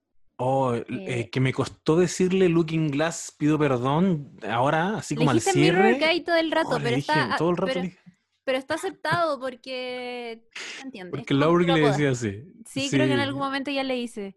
El Mirror eh, Guy le dice. Mirror Guy. ya, yo creo que ahora sí, ¿o no? Perfecto. Sí, sí, démosle. Eh, nos vemos entonces. Recuerden seguirnos en arroba no sabes nada podcast y cualquier cosa que tengan en mente, eh, cualquier comentario, eh, sugerencia, cosas por el estilo, mándennos un mensaje, etiquétennos, hagan cosas por el estilo. Nos encanta interactuar con ustedes. Y si les gustó este capítulo o cualquier otro, recuerden recomendarnos con alguien más, porque así hacemos crecer la familia de No Sabes Nada, que ya tiene veintitantos mil seguidores en nuestra cuenta de Instagram, lo cual nos tiene muy felices. Eso, y bueno, pedir perdón por este, esta laguna que tuvimos en capítulo. Como decíamos al comienzo, han pasado bastantes cosas, pero eh, la promesa es que ahora volvemos con nuestra continuidad habitual. No les vamos a soltar. Seguimos aquí acompañando su cuarentena. Eh, vean series, como dice la Chiri, comenten, etiquétennos, compartan. Ahora cuando me están escuchando, vayan y denle compartir a este capítulo, a ver si llegamos a más personas, nos pueden poner en sus stories. Ustedes saben que siempre las vamos a compartir. Eh, todas las veces que podemos les respondemos también sus mensajes. Ustedes lo saben, no saben nadie que nos han escrito, les respondemos. Eh, y ahí archivando cada recomendación que nos hacen, porque por Dios que nos piden series, em, nos quisiéramos comentarlas todas, pero son series, entonces requiere tiempo, pero nos vamos a ir poniendo al día de a poquito. No vamos a decir aún qué serie se viene para, nuestro próximo episodio, pero sí eh, vamos a estar recibiendo todas sus recomendaciones. Les queremos bastante. Te queremos, Lula, también, que probablemente estás escuchando este capítulo. Bebecita. Mejórate. Eh, cuando pueda se va a reintegrar la Lula, no la vamos a presionar por supuesto. Queremos que esté en óptimas condiciones, em, pero se le extraña, se le extraña. Se le extraña. Y yo me voy despidiendo. Urgente difundir en Twitter y mm, buena pique en Instagram. Y yo Chirimoy Alegre en Instagram y Chirimoy Alegre E en Twitter. Eh, para que nos leamos también. Yo trato ahí de, de contestar todo, aunque no soy tan buena para como que reviso Instagram y subo stories, pero nunca miro los mensajes, entonces a veces me demoro un poco, pero siempre trato de contestar. Em, así que eso, nos estamos viendo, cariños, y que estén muy, muy, muy, muy bien. Eso, apruebo convención constituyente, constitucional. No sé cómo es la web. Apruebo convención constitucional.